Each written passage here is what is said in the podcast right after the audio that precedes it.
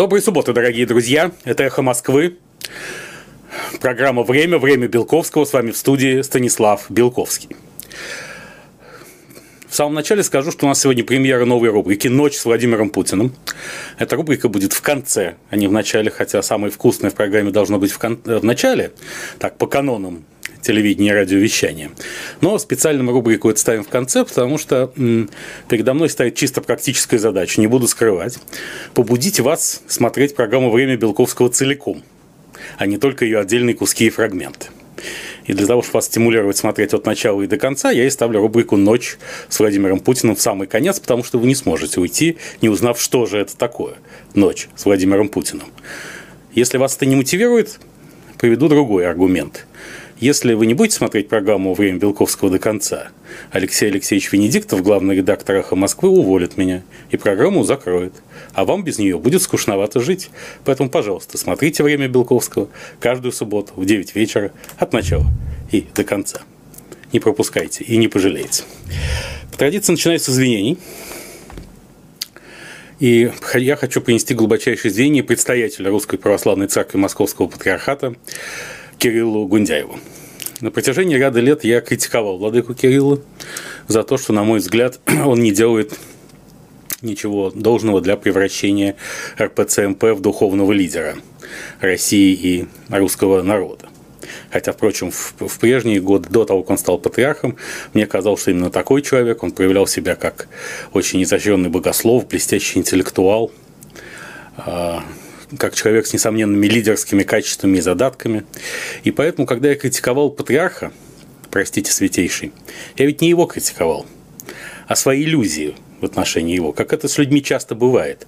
Когда мы гневаемся на кого-то, мы гневаемся на самом деле на себя, что мы неправильно оценивали человека и ситуацию, а не на человека, который всегда и был таким. Просто мы, понимание этого пришло к нам не сразу, не в первый день. И если бы в те годы, когда я критиковал патриарха Кирилла, я был умнее. Я не хочу сказать, что я сейчас стал умным, я просто стал немножечко опытнее, я бы так сказал. Это не ум.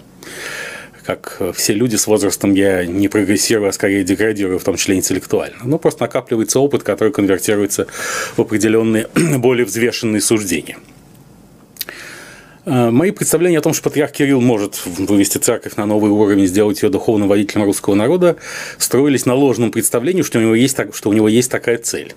А это представление, в свою очередь, на неправильной посылке, что церковь действительно является христианской церковью, РПЦМП действительно является христианской церковью. Но это не так. РПЦМП и основана в 1943 году Иосифом Сталиным как государственная организация, цель которой – влиять на верующих влиять в интересах государства, но не в интересах самих верующих или Господа нашего Иисуса Христа.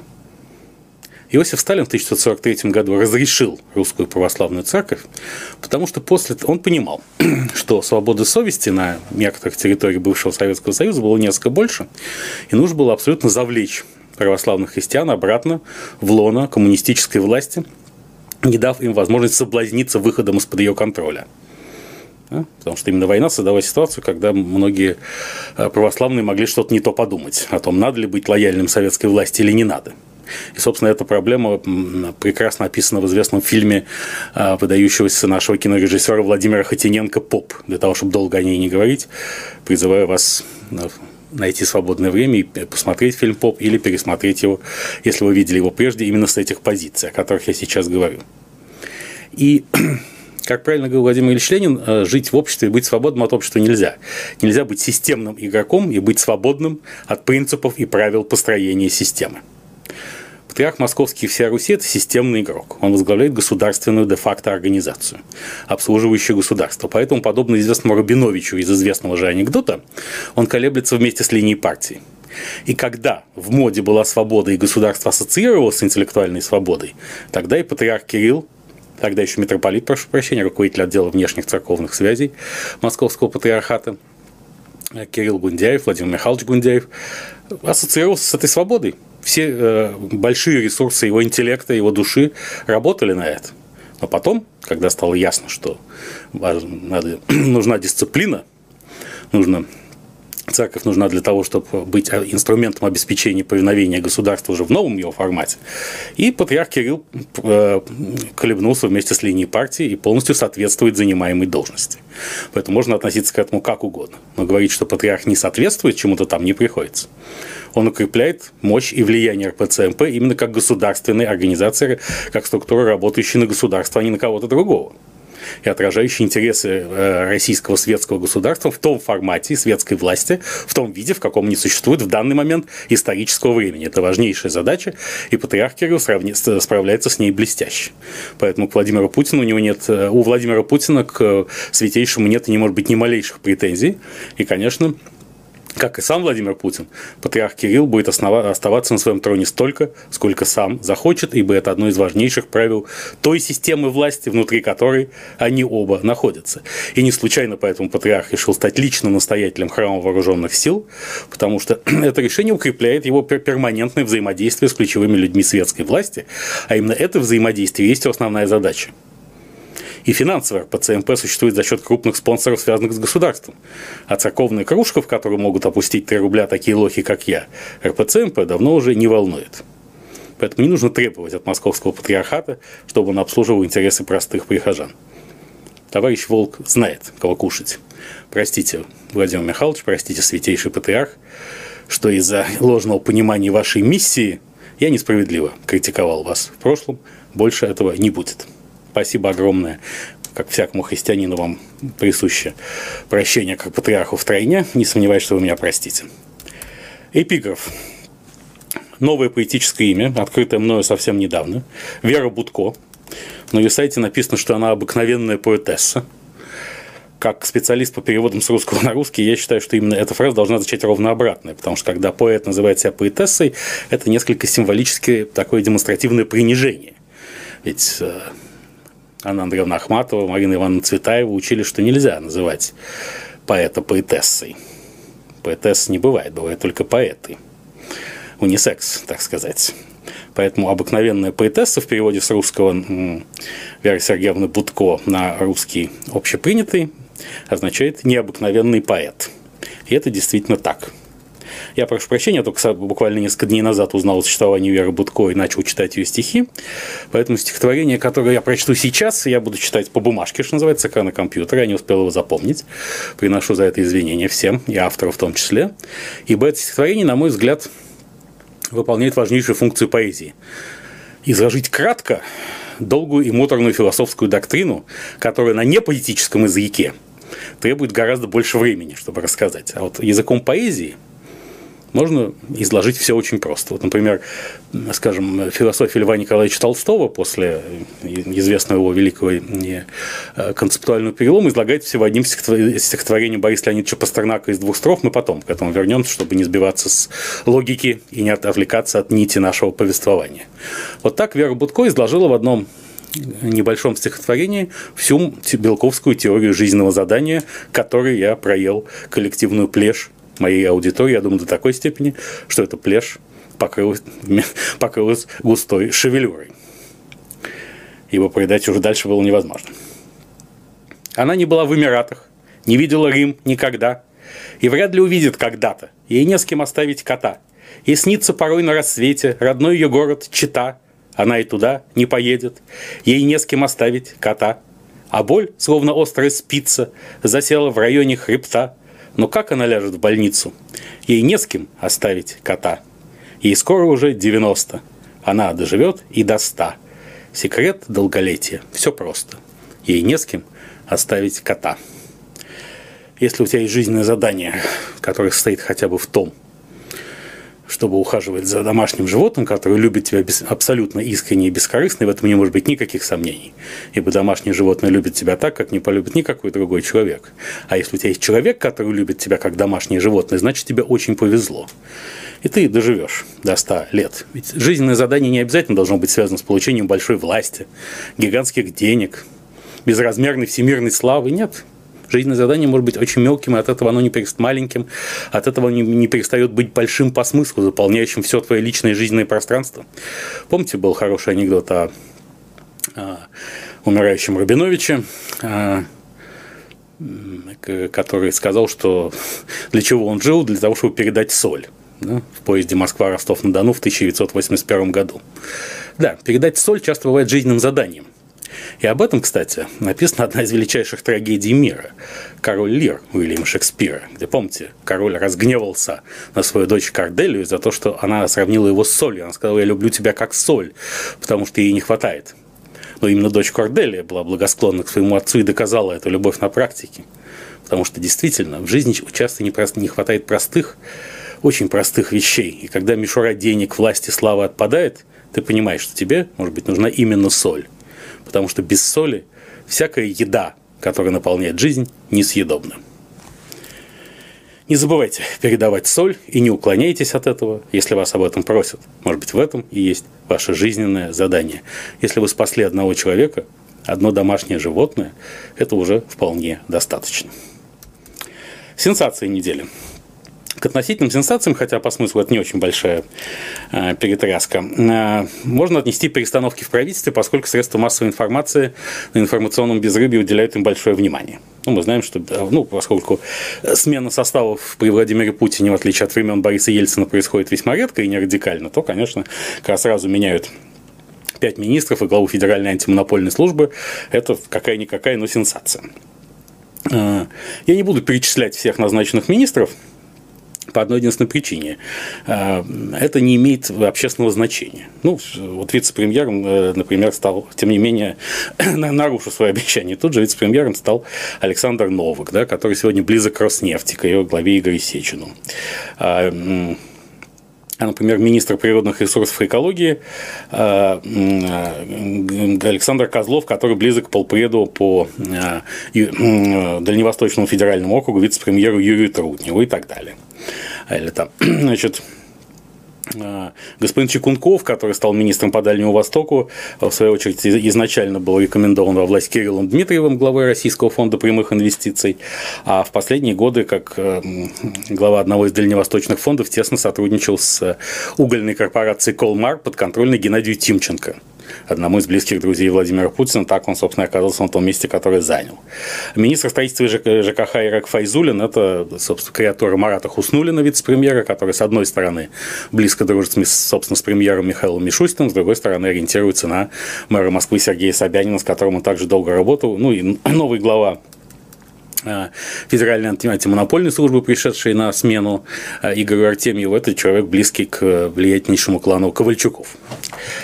Э, что об этом надо сказать? Две вещи. Первое, собственно, э, это все преподносилось многими СМИ как э, зачистка остатков команды бывшего премьер-министра Дмитрия Анатольевича Медведева и завершение формирования команды нового премьера Михаила Владимировича Мишустина. Бесспорно, это не так. А, потому что ни один из уволенных министров не был человеком Дмитрия Медведева, и, в общем, ни один из назначенных, кроме, может быть, косвенного Река Файзулина, не является человеком Михаила Мишустина. Хотя как пиар-доктрина это нормально. То есть так и надо пиарить, грубо говоря, потому что многие поверят, и если поверят, то это выгодно нынешнему премьеру, который, естественно, как всякий председатель правительства, хочет позиционироваться как лидер единой сильной независимой команды. Но никакое российское правительство не может быть командой премьера. Никакое. Мы же не считаем предыдущие путинские правительства командой Михаила Фродкова, Виктора Зубкова или Дмитрия Медведева, да и даже правительство Касьянова не было командой Касьянова. Там были люди, безусловно, близкие к Михаилу Михайловичу, и скорее даже к семье Бориса Ельцина, и предложенные ею, а не самим Михаилом Михайловичем. Но там были люди Владимира Путина, в частности, Алексей Леонидович Кудрин, Герман Оскарович Греф, которые по собственному признанию действующего президента говорили ему про Михаила Касьянова, мы с этим жуликом работать не будем, что, как вы понимаете, едва ли отражает командный дух, его наличие э, в том кабинете министров. Дело в том, что фактическим главой правительства в современной системе власти является сам Владимир Путин. Он глава исполнительной власти, среди прочего, поскольку он глава де-факто, он является главой всех ветвей власти. Правильно? Он же принимает все решения и для законодательной власти, и для судебной, и для исполнительной, де-факто, не де-юра, конечно. И вообще в этом смысле фраза о том, что Путин, э, фраза спикера Государственной Думы Вячеслава Володина, что Владимир Путин равен России, отнюдь не является преувеличением. В смысле власти, да, Путин всепоглощающий. Он может только делегировать части своих полномочий другим исполнителям. И в этом смысле всякий там, будь то спикер Государственной Думы, это помощник Владимира Путина по управлению законодательной властью, и спикер Совета Федерации тоже. А, председатель Верховного Суда господин Лебедев, э, помощник Владимира Путина по управлению судебной властью, и э, председатель правительства тоже помощник Владимира Путина по управлению правительством не, не более, но и не менее того, потому что быть помощником Владимира Путина сладостно и почетно. И случайный человек на такой позиции оказаться не может, а если даже оказался, то он не сможет там надолго удержаться, ибо политика Владимира Владимировича, кадровая политика очень жесткая, и философия ее очевидна. Приоритетом является тотальная лояльность. Эффективность тоже важна но как некое вторичное качество по отношению к лояльности. Сначала ты должен доказать свою тотальную лояльность, а там, конечно, из тотально лояльных надо выбрать самого эффективного. Вот как формируется путинская система власти. Поэтому, если вам кажется, что какой-то чиновник недостаточно эффективен, вы можете свое представление засунуть себе куда подальше. Главное, что он тотально лоялен Владимиру Владимировичу, а эффективность его определяет сам президент, а не вы. Потому что вы не все знаете об этом чиновнике. Может быть, вы не знаете, какие эффективные вещи он за свою жизнь провернул. Правильно? Ведь Владимир Владимирович очень скрытен, и вся эта система власти во многом построена на конфиденциальности и на том, что лишняя информация из нее не утекает, и если утекает, то это всегда большой скандал с человеческими жертвами. В прямом переносном смысле. Кроме того, путинское правительство не является командой, потому что каждый министр представляет в нем определенный клан или группу влияния. Таким кланом, суб, субъектом формирования правительства, правительство образующим субъектом, может быть или сам Владимир Путин, то есть какой-то близкий к нему, то есть человек может стать членом правительства, или друзья Владимира Путина, ну, влиятельные группы, такие как братья Ковальчуки, братья Ротенберги, Геннадий Тимченко, Игорь Сечин и так далее, и так далее. Ну, потому что корпорация несет ответственность за чиновника. Если человека знает сам Путин, тогда ответственность за него несет он сам. Но поскольку Владимир Путин не может э, дойти во всем до самой сути, он не может заниматься микроменеджментом и знать любое, любое должностное лицо, то ответственность за тотальную лояльность этого должностного лица должна нести, соответственно, группа, э, олицетворяемая одним из высочайших друзей. Поэтому э, правительство не состоит из людей премьера, оно состоит из представителей групп, связанных э, и подконтрольных друзьям Владимира Путина, и эта система обеспечивает тотальную лояльность механизма исполнительной власти. А если кто-то думает, что он очень умный и может стать министром не будучи тотально лоялен ни Владимиру Путину, ни какой-либо из групп влияния, такой, знаете, колобок, ушедший от бабушки и от дедушки, то дело может закончиться так, как с Алексеем Валентиновичем Улюкаевым восемью годами тюрьмы. Потому что возвращаемся к главной мысли, к центральной мысли Владимира Ильича Ленина, жить в обществе это, и быть свободным от общества нельзя. Если ты идешь работать в систему, ты должен играть по ее правилам. Это второе, что я хотел сказать о правительстве. То есть оно как было, в этом смысле так и осталось. И, конечно, Михаил Мишустин по-своему эксклюзивен, потому что Владимиру Путину важен как его помощник по управлению правительством трудоголик. Человек, который в состоянии эффективно работать 24 часа в сутки. А Дмитрий Анатольевич Медведев этой способности не обладал. Он все-таки сибарит и человек довольно расслабленный. Хотя тотально лояльный боссу, что он, собственно, доказал во время беспрецедентного отречения от власти а, в 2011 году, не правда ли? Поэтому по главному критерию он проходит. Но от этого Мишустин не, не, не перестает быть лидером команды. Кроме того, в команде Владимира Путина важно не какую формальную должность ты занимаешь, а каков твой социальный капитал в качестве друга президента. В этом смысле человек, который не является формальным премьером, спикером, председателем Верховного суда, кем угодно, может быть гораздо главнее этого премьера, спикера, председателя Верховного суда и так далее. Неформально главнее, поскольку все же решения принимает президент, и значит тот, кто может через президента пролоббировать свое решение, просто не нуждается в э, контроле над бюрократией. Он нуждается в контроле над определенным отрядом бюрократии, чтобы проследить за выполнением этого решения. Поскольку э, с помощью бюрократического саботажа, как известно, можно сорвать любое высочайшее поручение да, при желании и сделать все ровно наоборот, опять же, по ленинскому принципу, по форме правильно, а по существу издевательства. Поэтому всем нужны свои отряды бюрократии в этой системе, безусловно, конечно. Да, и поэтому, когда Дмитрий Анатольевич Медведев ушел а, с поста председателя правительства, те, кто там бросали ему в спину комья дерьма, прошу прощения за этот политологический термин, немного поторопились. Он не перестал быть другом Владимира Владимировича. Впрочем, о системе отношений Путин-Медведев мы еще поговорим в рубрике «Путин и дети». А последнее, что я хотел сказать о правительстве, что у правительства есть, конечно, и содержательные и смысловые приоритеты, которые отражаются от такие же аналогичные приоритеты президента Путина. А, в частности, Владимир Путин увлечен сейчас Арктикой, потому что он считает, что э, Северный морской путь его освоение могло бы принести очень значительные бенефиты а, российской экономике. Надо заметить, что Владимир Путин, как всякий человек консервативного мышления, о чем мы с вами неоднократно говорили, руководствуется принципом «используй то, что под рукой, и не ищи себе другое». Ну, скажем, может ли Россия быть лидером в области новейших технологий? Нет положа руку на сердце, нет. Потому что лидером в этой области все равно будут Соединенные Штаты Америки с огромным отрывом от России. И несмотря на то, что в России немало гениев, Россия все равно не располагает достаточными ресурсами, чтобы создать систему управления этими гениями. Такое возможно только в Америке с ее колоссальными традициями свободной экономики и свободной политики, которая, правда, сейчас ставится под сомнение, но об этом мы поговорим несколько позже. Поэтому, э, а что у нас есть под рукой? У нас есть под рукой огромные территории, сухопутные территории для нас в соответствии с э, базовыми приоритетами развития это скорее бремя, да? потому что можно, собственно, использовать для транзита сухопутной территории построить высокоскоростную железную дорогу, но это очень сложно, и там есть много возражений к этому.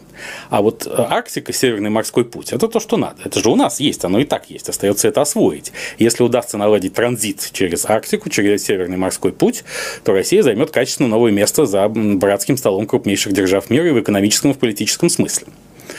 Э, конечно, все это возможно только при одном условии – глобальном потеплении, которое увеличит навигацию по Арктике в два раза там, в ближайшие пару десятилетий, как рассчитывается. Но готовиться к этому надо, тем более освоение Арктики, оно означает не только систему транзита, но и систему жизнеобеспечения северных территорий. Да, ведь вывести людей с севера очень сложно. Если люди там остаются, им надо за счет чего-то жить. Вот за счет Северного морского пути они будут жить, причем это относится не только к России, но и к другим арктическим державам, включая Соединенные Штаты Америки и Канаду. И почему Владимир Путин так невероятно разгневался, беспрецедентно э, много внимания уделил аварии в Норильске 29 мая 2020 года? Потому что эта авария поставила под угрозу экосистему Арктики. И со стороны государств-членов Арктического совета, в состав которого входит Россия, начали раздаваться такие глухие угрозы, что, мол, из-за этого вообще Россию можно лишить места в Арктическом совете. Или можно затормозить передачу и функции председателя, который переходит к ней в следующем году. 2021. Ну, там ротация идет, как обычно в таких организациях, и российский год 2021. То есть, иными словами, Владимир Путин понял, что из-за того, что Владимир Потанин, ну, скажем более, чтобы не переходить на личности, корпорация «Норильский никель» не вложила там какие-то ничтожные деньги в ремонт резервуара, может накрыться этим резервуаром гигантский арктический его проект – и освоение Северного морского пути. Вот отсюда и гнев, отсюда и повышенное внимание к Норильскому никелю. А после этого отсюда и 2 миллиарда долларов, которые Норильский никель должен заплатить, отсюда и разговор о том, что если Норильский никель продолжит гневать э, Верховного главнокомандующего, может быть заменен его генеральный директор вопреки солидарной воле двух крупнейших акционеров корпорации. Все отсюда. И, соответственно, базовые группы влияния вокруг Путина это понимают прекрасно, что сейчас приоритет Арктика, Северный морской путь, ну, не один из важных приоритетов, и они двигают людей, которые должны этим заниматься. Ну, собственно, например, клан Ковальчуков, который де-факто контролирует корпорацию Росатом, говорит, что, конечно, Северным морским путем э, должны заниматься они. Почему? Потому что Росатом производит атомный ледокол. Вот, вот, и, так сказать, э, соответственно, без атомных ледоколов нельзя осваивать Северный морской путь. На что конкурирующие фирмы, это Игорь, Юрий Трутнев, соответственно, пол, основные конкурирующие фирмы, вице-премьера Полтред по Дальнему, Дальневосточному федеральному округу и, конечно, глава Роснефти, э, могущественный Игорь Сечин, говорят, слушайте, а зачем атомный ледокол? Это простите, дорогие друзья, ведь глобальное потепление идет, и поэтому атомные ледоколы в таком количестве не нужны. И, в общем, там идет мощная заваруха, и вот реформа правительства связана во многом с тем, что а, очередные посты заняли люди, которые должны заниматься по, по линии разных кланов этим арктическим проектом и северным морским путем. Кстати, э, Минфин Российской Федерации что-то не расщедрился и не дал госкорпорации «Росатом» существенных денег на строительство ледокольного флота, чем подчеркнул лояльность другим участникам аппаратной борьбы за Арктику. В общем, посмотрим. Как сказал Иосиф Александрович Бродский, свобода – это когда забываешь отчество у тирана. Вот истинная свобода, когда ты понимаешь, что у тебя нет ни власти, ни денег, как у меня, например, ты понимаешь, что фамилии министров тебе не важны. Они важны только тем корпорациям, которые, интересы которых представляют, и конкурирующим корпорациям, чьи интересы они не представляют. То есть тем, кто делит все эти миллиарды долларов на Арктику и вокруг Арктики, да, все это очень важно. А вашему ведущему Станиславу Александровичу Белковскому важно, чтобы вы оставались в нашей программе до самого ее конца и послушали рубрику «Ночь с Владимиром Путиным», премьера которой сегодня грядет. Сегодня не будет платных вопросов по линии корпорации «Газпром Медиа». Это связано с тем, что а,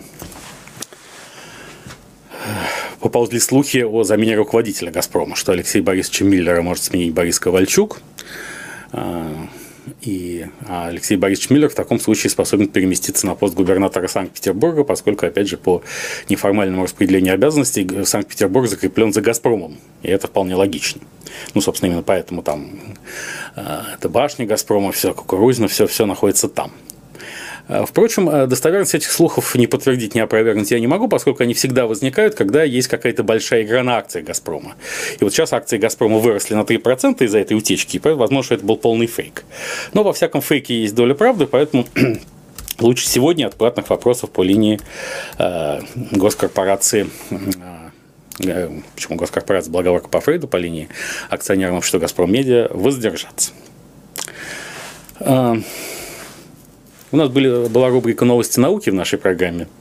И поскольку уже подходит к концу 2020 год, надо подводить итоги. Одним из главных событий этого года была пандемия COVID-19, э, коронавируса. Э, я принял решение временно до конца года переименовать эту рубрику в ковидославие. Не в ковидобесе, а именно в ковидославие, потому что эпидемия ковида, несмотря на всю свою грозную опасность, принесла немало и позитивного, о чем мы в этой рубрике будем говорить. И э, если вы помните, у нас в программе «Время Белковского» был э, такой эксперимент, когда Белковский вел дебаты сам с собой, Белковского с Белковским. Целью этого эксперимента было показать, что две противоположные точки зрения на одну и ту же проблему, как правило, являются правильными, поскольку истина всегда лежит посередине. И сейчас в рамках рубрики «Ковида славе» я хотел бы опровергнуть сам себя – вы знаете, что меня причислили к отряду ковида-скептиков. Это несправедливо. Я никогда не отрицал наличие и вируса SARS-CoV-2, и заболевания COVID-19, которые весьма опасны для организма, особенно для группы риска. Я лишь говорил о том, что не нужен тотальный карантин. И за тотальным карантином стоят заинтересованные в нем группы, заинтересованные экономически и психологически, они очень влиятельны. А самые опасные последствия этого карантина – глобальная паника, которая поражает тоже сердца и души людей, понижает их иммунитет, тем самым восприимчивость к вирусу и тяжесть при течении заболеваний. И сейчас я должен сделать важную оговорку, не отрицающую всего, что я говорил прежде, но дополняющую до целого представление о COVID-19. Дело в том, что, дорогие друзья, понимаете, все-таки паника случилась. Потому что, естественно, усилия тех, кто пропагандировал эту панику, были гораздо эффективнее, мощнее, да, и потому успешнее, чем робкие голоса, а, призывавшие не спешить с тотальным карантином.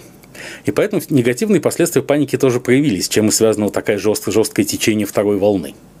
Поэтому я хочу сказать следующее. Во-первых, естественно, нисколько не отрицая того, что эта паника была не нужна и тотальный карантин не нужен, я все же подчеркиваю, что вакцинация – это огромное благо. Знаешь, что на этой неделе, наконец, корпорация Pfizer – заявила о том, что вакцина от COVID-19 практически находится на выходе, на сносях. Э, в этот день, кстати, когда это заявление прозвучало, акции корпорации Zoom упали на 5 миллиардов долларов, также на крупную сумму упали акции Netflix и еще нескольких компаний, которые сильно выросли именно в карантинный период. Не столько забавно, сколько логично. Вот. И э, сейчас много разговоров о том, эффективны эти вакцины, неэффективны, прошли ли они должные испытания, помогут они или нет. Вот сейчас я хочу выступить на стороне, безусловно, и научно-исследовательского центра имени Гамалеи, и корпорации Pfizer, и Кирилла Дмитриева, который занимается вакци... является главным куратором вакцинной тематики в российской политико-экономической системе. Да, я э, всеми руками и ногами за вакцину, и не нужно задавать слишком много вопросов. Потому что как только вакцина поступит в оборот, паника прекратится. И в этом смысле любая вакцина, что наша спутник Ви российская, что Pfizer играет, и что еще десяток вакцин, которые создают корпорации типа AstraZeneca и приравненных к ним по могуществу фармакологической отрасли, сыграют огромную позитивную роль. Единственная просьба к производителям вакцин, чтобы они не убили тех людей, которые, которые будут вакцинироваться. Даже если это будет чистое плацебо, все равно это огромное счастье, огромный прорыв, потому что, наконец, человечество перестанет бояться ковида. И в этом смысле, как вакцина от паники, как вакцина от страха, это все уже сработает. Поэтому ура производителям вакцин, даешь всеобщую вакцинацию. Из уст человека, который считался ковидоскептиком, хотя им не был на самом деле в чистом виде, это звучит странновато, но еще раз подчеркиваю, что панику, самое страшное, можно прекратить только с помощью вакцины. Вакцина, она от паники. Поэтому да, здравствует вакцина. Ну и наконец, как бы мы ни относились к ограничительным мерам, по поводу ковида, их надо соблюдать. Их надо соблюдать, потому что законопослушание, к чему бы оно ни относилось, всегда вознаграждается, ибо законопослушание означает главное в человеке, его смирение.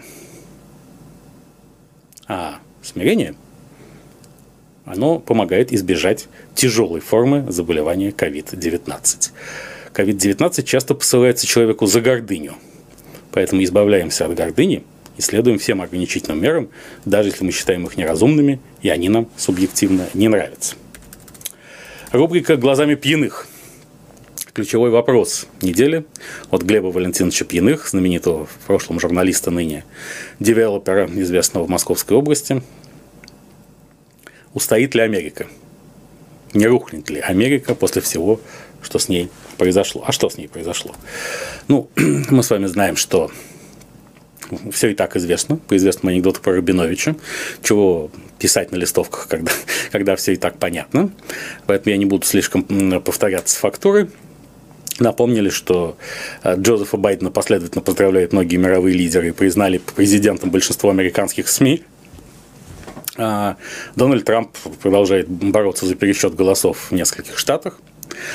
А, прошли Российская Федерация пока не поздравляет Джозефа Байдена ну, это, безусловно, такая форма троллинга американской политической системы. Но раз вы так требуете соблюдения во всем закона, давайте подождем, пока э, все э, юридические претензии к избранию Джозефа Байдена будут сняты.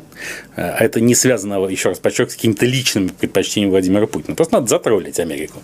Показать, что у него проблем не меньше, чем в России или больше. И прежде чем учить Россию демократии на следующем витке исторического цикла, надо вспомнить о том, в каких муках рождалась нынешняя американская власть с неизменным Джозефом Байденом во главе. Джозеф Байден, конечно, победит по нескольким причинам, просто потому что он олицетворяет э, доминирующие тренды в развитии сегодняшней Америки. Конфликт Байден-Трамп – это он не, значительно выше, чем политический и тем более личный. Это конфликт сложности, олицетворяемый Байденом, э, э, и простоты, в которую нельзя не впасть, как в ересь, как сказал Борис Леонидович Пастернак, ассоциируемый с Дональдом Трампом. Это конфликт э, американской глубинки – американского города, а тем самым глобального города и глобальной глубинки. То есть это конфликт э, технократической э, надстройки этого мира и его крестьянской начинки. Это очень многообразный конфликт, о котором можно договорить, э, говорить бесконечно и о котором мы будем еще говорить. И, конечно, 20 января, на мой взгляд, Джозеф Байден въедет в овальный кабинет после того, как проголосуют выборщики. Они проголосуют 14 декабря, в день восстания декабристов. Потом в начале января будет объявлен результат голосования коллегии выборщиков. И 20 января президент сменится. Потому что, на мой взгляд, Дональд Трамп не решает задачу остаться в Белом доме. Он понимает, что это нереалистично. И вообще все, кто читал и слушал Дональда Трампа в первоисточнике в оригинале, а не в комментариях его недоброжелателей, понимает, что это человек достаточно реалистично мыслящий трезво мыслящий. Э, он действительно э, очень яркий волюнтарист, и поэтому его нередко заносят. Но нельзя сказать, что он в основе своей не понимает, что вокруг него происходит. Прекрасно понимает. И он сейчас борется не за это. Он борется за то, чтобы остаться в политике после выборов, не стать просто тихим пенсионером, а остаться предводителем той самой половины Америки, ценности которую он представляет, и незаменимой фигурой для республиканской партии. И это важно не только с точки зрения его амбиций, и самоосознания, и самоосмысления в этом мире. Но и с точки зрения безопасности он прекрасно понимает, что глубинное государство, которое, у которого он выиграл выборы в 2016 году и которое, которому он проиграл в 2020, будет его мстить, чтобы вообще исключить возможность э, торжества внесистемной фигуры э, в Америке в обозримом будущем. А как сделать так, чтобы тебя не упекли? Все-таки оставаться крупным политиком, представляющим собственный народ, а не, просто частным лицом независимо от других ресурсов этого частного лица. Э, тут очень показательно Карина Шотна-Орлова, наша приятница, корреспондент «Эхо Москвы» в Вашингтоне, отметила одну ну, правильную вещь. А, со ссылкой на статью Дейны Милбэнк Washington Post, Washington Post, а, она пишет, что обреченные на провал иски, действительно, я думаю, что большинство исков о пересчете голосов Трампа обречены на провал, просто потому что судебная система, она является частью глубинного государства, она не, не будет э, делать ничего, чтобы поставить под сомнение основы основ, опять же, функционирования американской системы. Да? Вот обреченные на провал иски – это лишь способ собрать больше пожертвований, о чем имейл рассылать своим сторонникам штаб Трампа начал еще до выборов.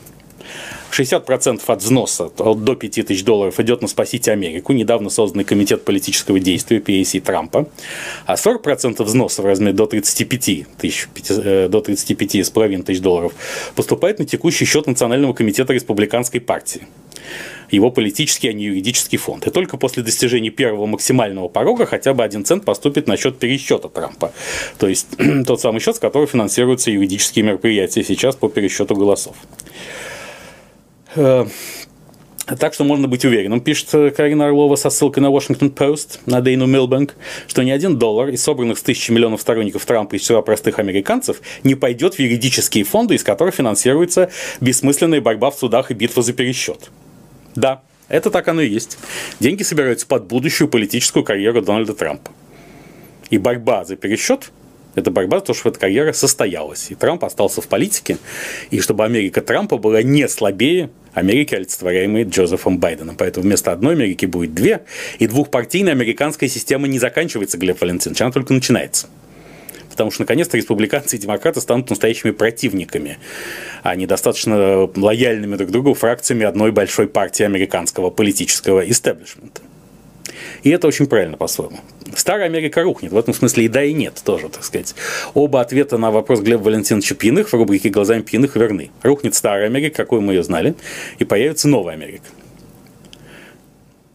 Двухпартийная Америка – Америка демократов, то есть будущего, та самая Америка, которая накачивает, собирает с мира все таланты, идеи, все ресурсы для того, чтобы потом перераспределять их между всем миром. Глобальная Америка и локальная Америка. Америка Трампа, Америка героев Саши Барона Коэна.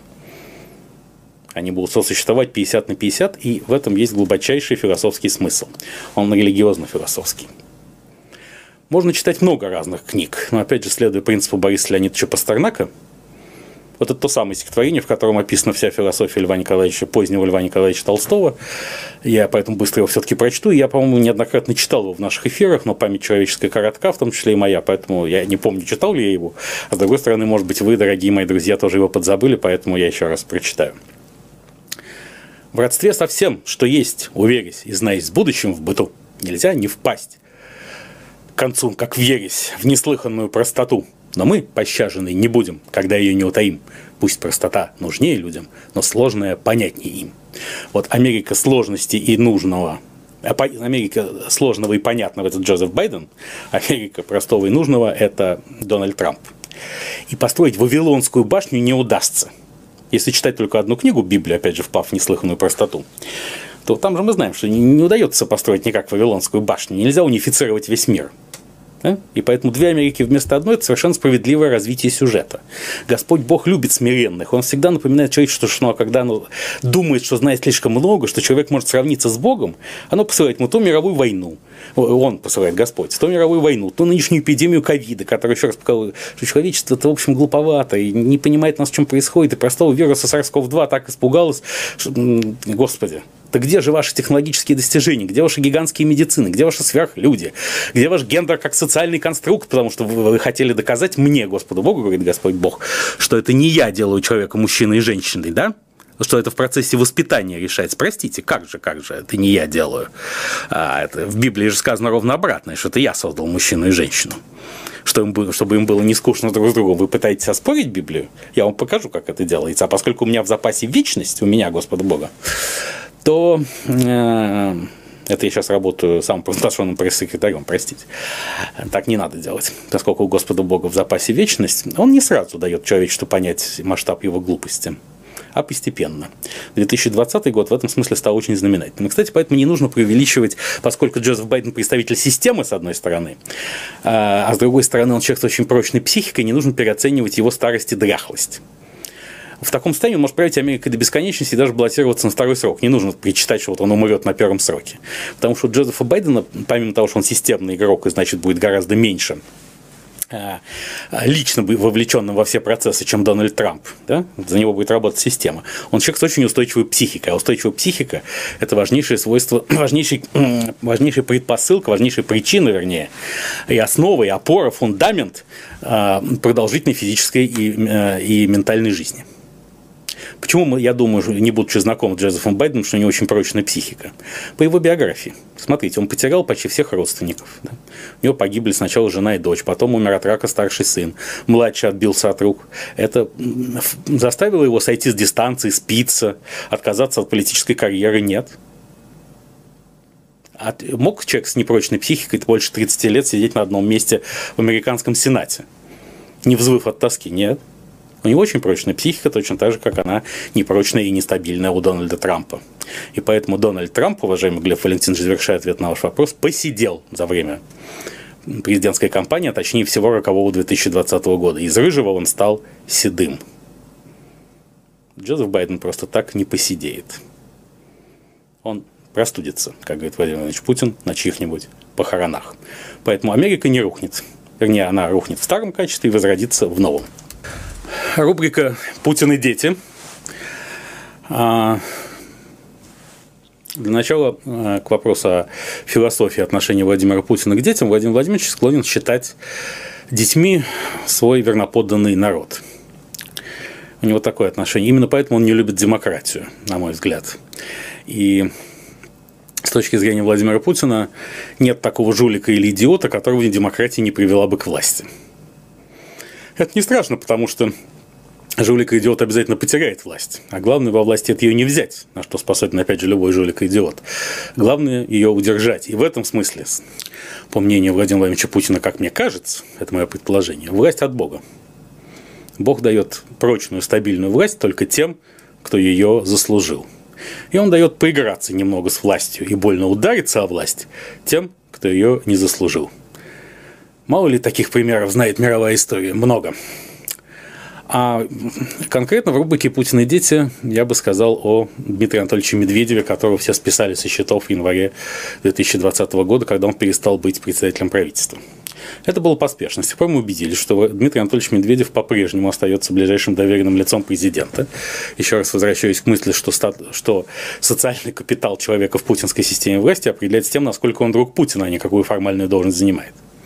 Собственно, он зампред Совбеза, потому что он может быть заместителем только Владимира Путина. Сейчас обсуждается вопрос о том, что он может стать или спикером Совета Федерации, или спикером Государственной Думы. Именно поэтому вы знаете, что был принят закон недавно о пожизненных сенаторах, где сказано, что бывшие президенты Российской Федерации становятся пожизненными сенаторами, но они должны определиться с тем, идут ли они в Сенат в течение трех месяцев с момента принятия закона. Эти три месяца возникли не случайно, потому что если бы нужно было сразу идти в Сенат, то тогда уже прямо сегодня Дмитрий Анатольевич Медведев должен был бы решить, становится ли он членом Совета Федерации. А он не решил еще, потому что еще не решен ни он, ни, ни патрон Владимир Владимирович не решили, куда Дмитрия Анатольевича двигать. В Сенат, там Валентина Ивановна Матвиенко, и вроде она не собирается уходить, и она ничем не, не нарушила системных обязательств перед Владимиром Путиным и системой, поэтому зачем его выбирать? Логичнее, конечно, отправить Дмитрия Анатольевича Медведева в Государственную Думу. Почему? Потому что там выборы так или иначе. В сентябре 2016 года, в сентябре, господи, 2021 года, была по Фрейду. Видите, как я люблю прошлое, хотя как будто бы выступаю агентом будущего, выдаю себя за агента будущего. И тогда все равно нужно избирать нового спикера, и почему бы спикером не стать Дмитрий Анатольевич, и в таком случае он не идет в Сенат, а он укрепляется в нише председателя Единой России и ведет так называемую партию партию власти, которая, конечно, является таким же инструментом власти, институтом власти, как э, РПЦМП, не более, не менее того. В этом смысле они изоморфно, очень похожи друг на друга. Да? Дмитрий Анатольевич Медведев э, рассуждает о больших геополитических материях. Он опубликовал на сайте Russia Today статью к 75-летию ООН. В общем, он совершенно не потерян. Его карьера еще впереди. Я думаю, что э, коллегия преемник Владимира Путина, если когда он возникнет, а сегодня еще рано говорить о его возникновении, будет коллегиальным. Он будет состоять из нескольких людей, моложе Путина на поколение полтора, которые сейчас Путиным воспитываются, мы их, вот эти самые дети Владимира Путина. И, конечно, старший сын в этой семье – это Дмитрий Анатольевич Медведев. И мне кажется, это мое частное субъективное мнение, что все-таки, хотя президент после Владимира Путина будет совсем не тем же президентом, что при Путине, он не будет всеохватным. Именно поэтому Путин уделял такое внимание конституционной реформе 2020 года, целью которой было вовсе не создать механизмы его сохранения у власти, это можно было решить и по-другому, еще 127 способами. А цели конституционной реформы было две.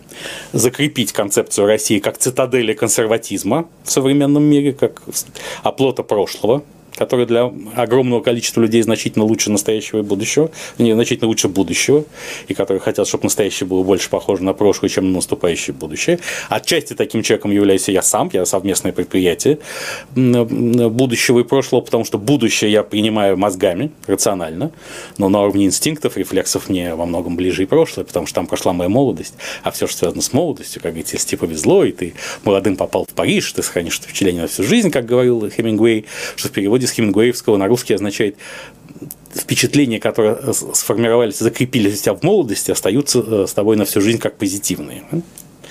Вот. И вторая цель конституционной реформы принятия новой конституции стояла в том, чтобы создать институты способные работать без личного Владимира, вернее, не создать институты, она не институциональная, эта реформа, но описать, юридически описать некие институты и механизмы, которые могут работать и без президента Путина.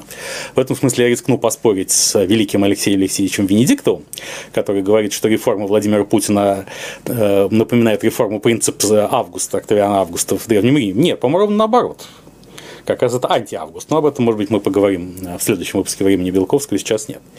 И все-таки приоритетный кандидат именно на президента, то есть на первого среди равных в этой команде преемник, коллективного преемника будет Дмитрий Анатольевич Медведев, потому что он же прошел испытание Ордалию тем президентством.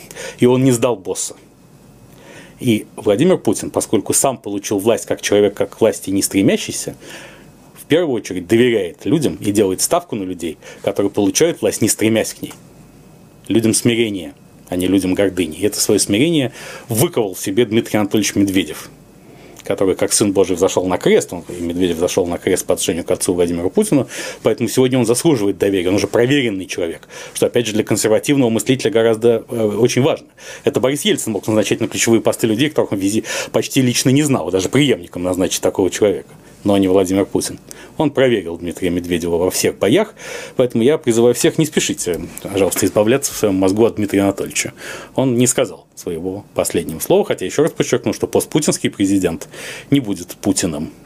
Это будет совсем другой. Он не будет всеохватывающий, всеобъемлющий и всеохватен. Итак, обещанная премьера рубрики «Ночь с Владимиром Путиным». Дело в том, что я ищу работу, жизнь моя непроста. А, э, примерно год назад в эфире «Эхо Москвы», мы, который был у нас с Виталием Демарским и Ксенией Лариной, а, кто-то позвонил и сказал, Белковский, у вас хорошо подвешен язык, почему вам не поработать с пресс-секретарем? Я это запомнил, и сейчас я предлагаю свои услуги в качестве ночного пресс-секретаря Владимира Путина. Что это такое? Есть дневной пресс-секретарь Дмитрий Песков, который излагает, и он незаменим абсолютно и прекрасен в этой роли, он излагает официальную точку зрения президента России. А кто-то, ночной пресс-секретарь, может излагать, что Владимир Путин думает на самом деле. В 3 часа ночи это может выходить именно ночью, чтобы никто не видел. На платном, закрытом, под paywall, как это называется умным словом, канале. Я уверен, что доступ на этот paywall можно продать, ну, скажем, за миллион долларов в год и думаю, что 100 тысяч клиентов у нас образуется, значит, мы получим 100 миллиардов долларов, и это будет серьезное подспорье для федерального бюджета и, и немножко даже для меня лично. Вот, поэтому, что, э, дебютируя сегодня в качестве ночного пресс-секретаря, я хочу произнести речь о, об итогах Карабахской войны. Очень кратко. Что думает Владимир Владимирович? Еще раз подчеркиваю, это художественное произведение. Авторские права принадлежат мне, они защищены. И не нужно думать, что, что это политическое заявление, или Владимир Путин это сказал. Или я сказал это по поручению Путина. Нет, ни в коем случае.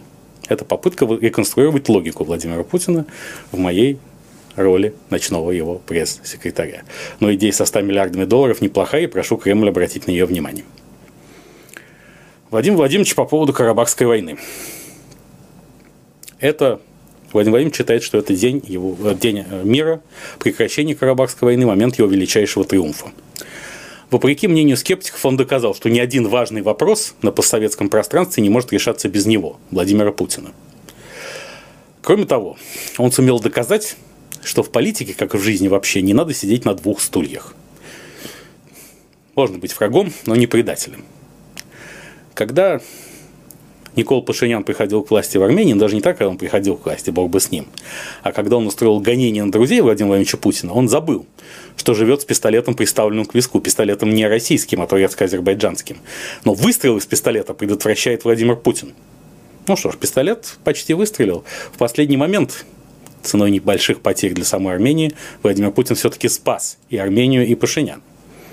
Кстати, сейчас, если Никол Пашинян все-таки останется у власти, уцелеет, сохранит власть, а он, как показали революционные события 2018 года, крепкий орешек. Опять же, как сказали друзья Александра Григорьевича Лукашенко, Майка Ник completely nuts. Да, может и сохраниться у власти, и тогда Владимир Владимирович будет его действительно уважать. И простит ему прежние заблуждения. Кроме того, Владимир Александрович Зеленский, Александр Григорьевич Лукашенко и все другие теперь должны понимать, вы можете враждовать с Владимиром Владимировичем Путиным, это ваше право, если у вас есть ресурсы для этой вражды. А если у вас их нет, готовьтесь к поражению. Но не сидите на двух стульях. Если, опять же, можете враждовать с Путиным, враждуйте. Путин же не покушается на власть в Соединенных Штатах Америки, и он не приводил к власти Дональда Трампа, это полная ерунда. И даже в странах Балтии он не покушается.